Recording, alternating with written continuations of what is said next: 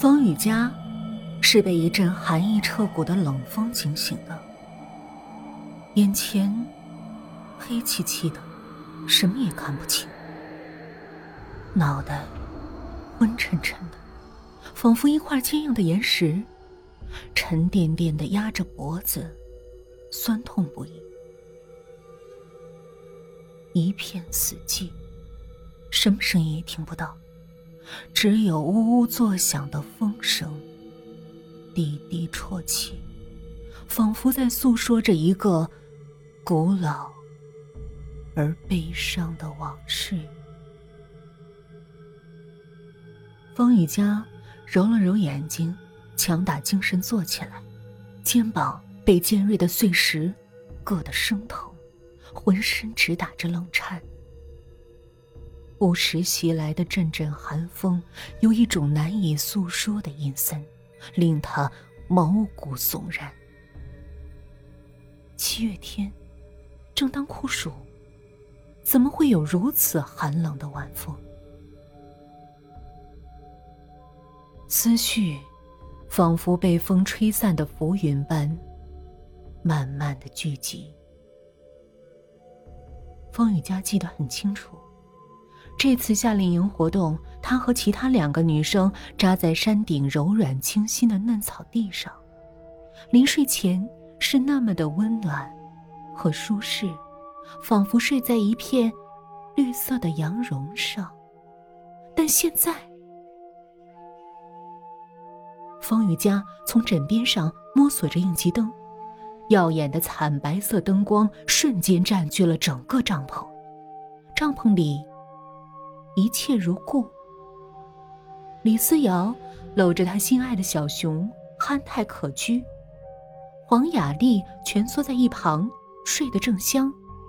旅行包、衣裳、鞋子、干粮、水壶等物品一应俱在，所有的一切都和方雨佳睡前一模一样，除了，除了。除了他们所宿营的地点，揭开毛毯的一角，不出所料，下面全是些突兀的碎石子，怪不得把他的肩膀硌得那么疼。找到手机，看了看时间，清晨六点三十五分。这时，如果他们还在山顶，天色早就亮了。炙热的阳光早就把帐篷映得金黄发亮。这是哪儿？方雨佳心里隐隐的不安，直觉告诉他一件不可思议的事情发生了。但此时，他宁愿这只是一场逼真的梦境，或许仅仅是他一个人的错觉。他站了起来，想走出帐篷查看，但不知怎的，心里老是空落落的，悬在半空中，紧张莫名。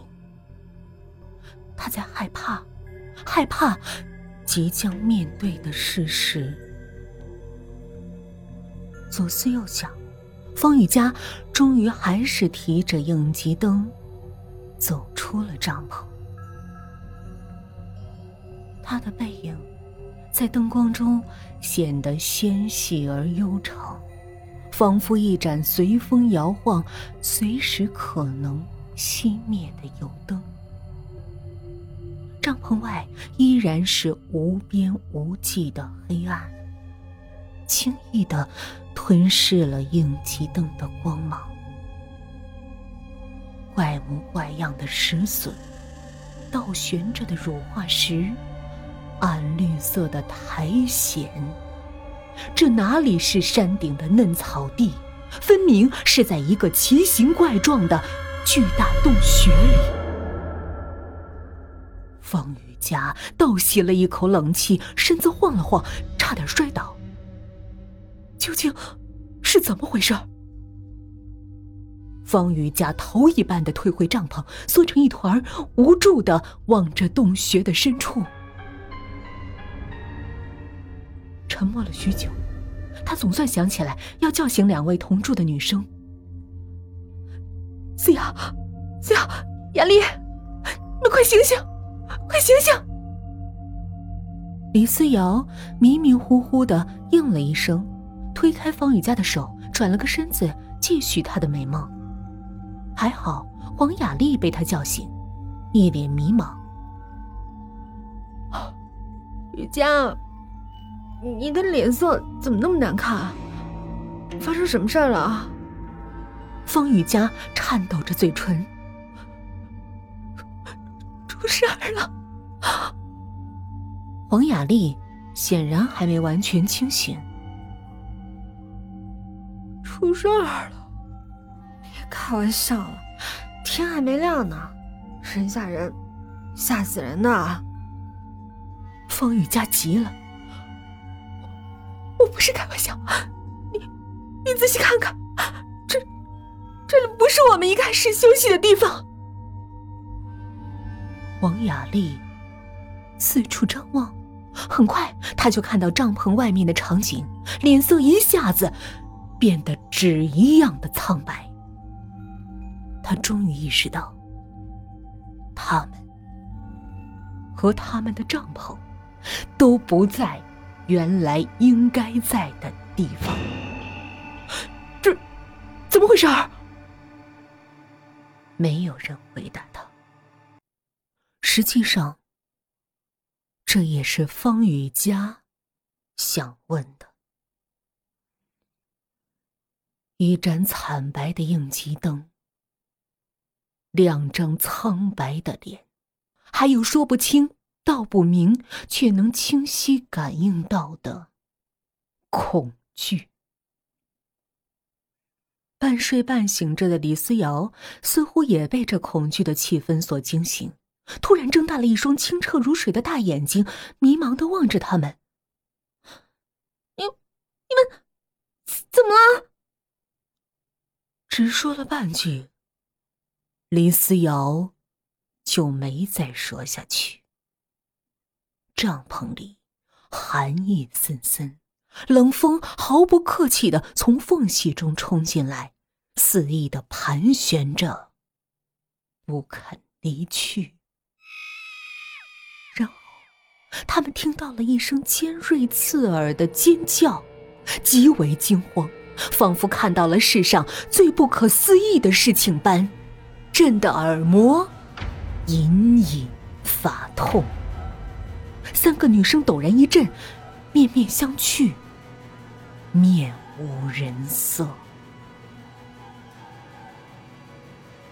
尖叫声是从临近的帐篷里传出来的。这次夏令营活动一共有六个女生参加，分成了两个帐篷。原本她们素无往来，因为网络，她们相识相知，意气相投。成为好友，组织了这次夏令营活动。可谁也没想到，竟然会发生这种怪事儿。沉默了半晌，方雨佳鼓起了勇气说：“我们一起过去看看吧。”李思瑶和黄雅丽都没有说话，呆呆的望着方雨佳，既没有同意，也没有反对。方雨佳管不了那么多，咬咬牙，哆嗦着站起来，提起应急灯，慢慢的走出了帐篷，走进了黑暗的洞穴里。凭着应急灯的光芒，方雨佳很快就找到了另一个帐篷。程思思和周小云搂在一起，惊恐的望着他。另一个女生秦蕊韵，却不见了。你们都没事吧？秦蕊韵她人呢？程思思和周小云似乎中了邪一般，站立着身子，嘴唇直打哆嗦。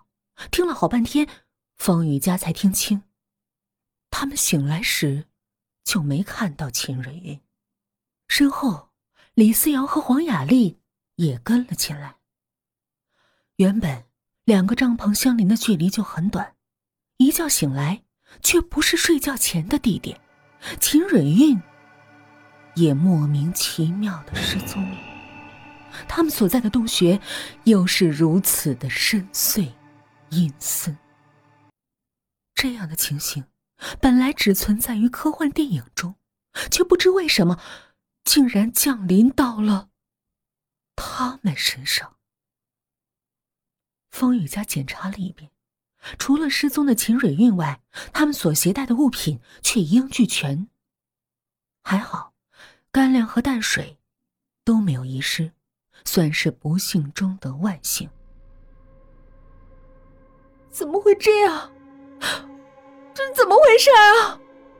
怎么办呢？秦日月呢？他去哪儿了？我我们要要不要找找他呀？女生们一个个都方寸大乱，七嘴八舌，不知道如何是好。风雨家摆了摆手，让大家先镇定下来。依我看，我们还是先收拾好各自的物品，一会儿去寻找秦蕊韵和这个洞穴的出口。没多久，女生们按照原来的分工收拾好各自携带的物品，只剩下程思思他们的简易帐篷没人收拾。这原本是秦蕊韵携带的。程思思问。这这个帐篷还要不要啊？方雨佳略微思索了一会儿，说：“不要了。如果我们要用，我们就五个人挤一个帐篷就好了。”女生们都没有异议，她们宁可挤在一起，起码这样让他们感觉到更安全些。就在女生们准备出发的时候，周小云突然惊叫一声：“你们看！”顺着周小云手指的方向，女生们看到没带走的帐篷顶上悬挂着一个红衣娃娃，鲜血一样娇艳的红色布衣，苍白的脸，嘲讽的嘴唇，冷悠悠的眼神，耷拉着脑袋，居高临下的。凝视着他，红衣娃娃被吊在帐篷顶上，随着悄无声息的阴风，左右摇晃，一下，两下，三下，每一下似乎摇到女生们的心坎里，令人情不自禁的心虚气短。冷汗涔涔，还有人记得洞穴里，怎么会有红衣娃娃？又是谁将红衣娃娃悬挂在帐篷顶上的？他的模样怎么那么怪异，仿佛就像刚刚被吊死的一样？是红衣娃娃。得命的红衣娃娃，程思思喃喃自语，脸色一发苍白。方雨佳皱了皱眉：“什什么夺命的红衣娃娃？”程思思却不想说了，没没什么。他把脸拧过去，看都不敢看那诡异的红衣娃娃。似乎生怕他复活，从帐篷顶上窜下来攻击他们。周小云冒出了一句：“原来红衣娃娃的传说是真的。”方雨佳更糊涂了：“什么传说？”周小云犹豫着，考虑是否要说出来。程思思狠狠的叫了一声：“住嘴！”一股冷风呼啸而至，女生们打了个哆嗦，一个个凉气四溢，头皮发炸。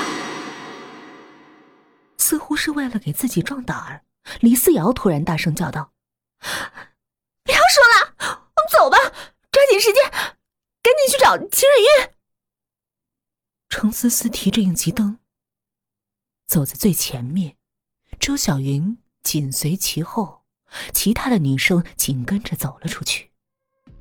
方雨佳只有带着满肚子的疑问，在黑暗的洞穴里，随着女生们慢慢蠕动。